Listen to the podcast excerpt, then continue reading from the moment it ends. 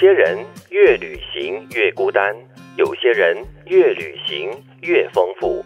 最初的我一直以为旅行的意义是逃避，但是最终发现旅行的意义是跟最真实的自己相遇。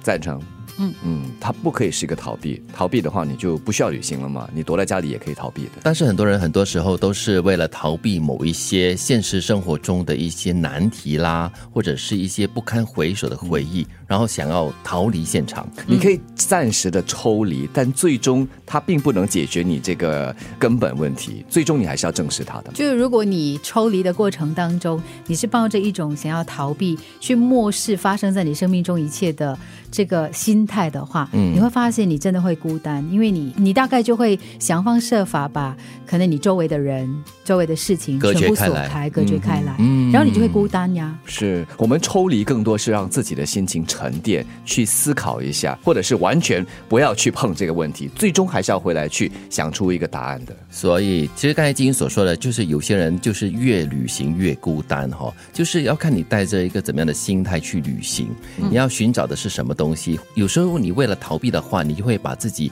真的是跟世界隔绝开来，就会越越来越孤单了。我喜欢这句话说的，跟最真实的自己相遇。嗯我觉得在忙乱的生活当中，我们最少遇见的人其实是自己。对你没有照顾到自己的感受，生活就是静下来的时候，哎，你自己到底要的是什么东西？你追求的是什么东西？因为很多时候你会把焦点摆在别人身上，比如说你在职场上，你可能会觉得说，哎呀，为什么这个人这样，为什么那个人这样？然后焦点是在他的身上，你就会变得非常的不愉快。你忘记了自己的初衷，你忘记了，哎，我为什么当初我要做这件事情？为什么我说我喜欢这份工作？对你会迷失的。嗯对那回说到这旅行啊，我们当然也要问自己，旅行的意义是什么？旅行让你换一个环境，你可以在这个新的环境里面把自己完全的封锁起来，那你当然就会很孤单。但是换了一个新的环境。在一个新的环境里面，你怎么和新的环境的人事物互动交流？这或许是旅行的另外一种真正的目的，让你可以自我发现，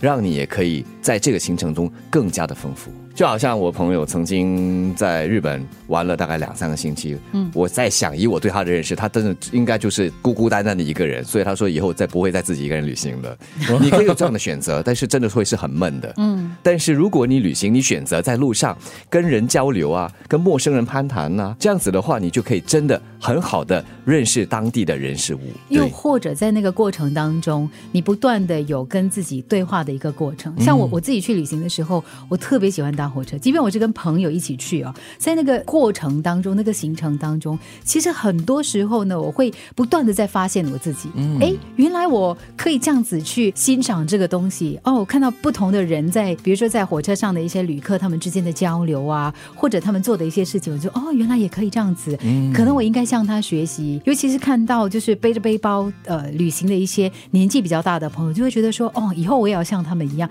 所以你有很多跟自己对话的机会。对我一个朋友，他就是常常一年会为自己设定一个旅行，就是自我的一个旅行，一个寻找。然后他就什么东西也不特别去做，就是在一个旅行的地点。然后就漫无目的的走啊，或者是骑着单车到处的走走逛逛啊，跟一些陌生人交谈啦，呃，好好的吃他们煮的东西，那感觉好像找到了自己最初想要旅行、想要寻找的一种感觉，这就是我们所说的 me time。所以旅行让你遇见遇见自己。最真实的自己。有些人越旅行越孤单，有些人越旅行越丰富。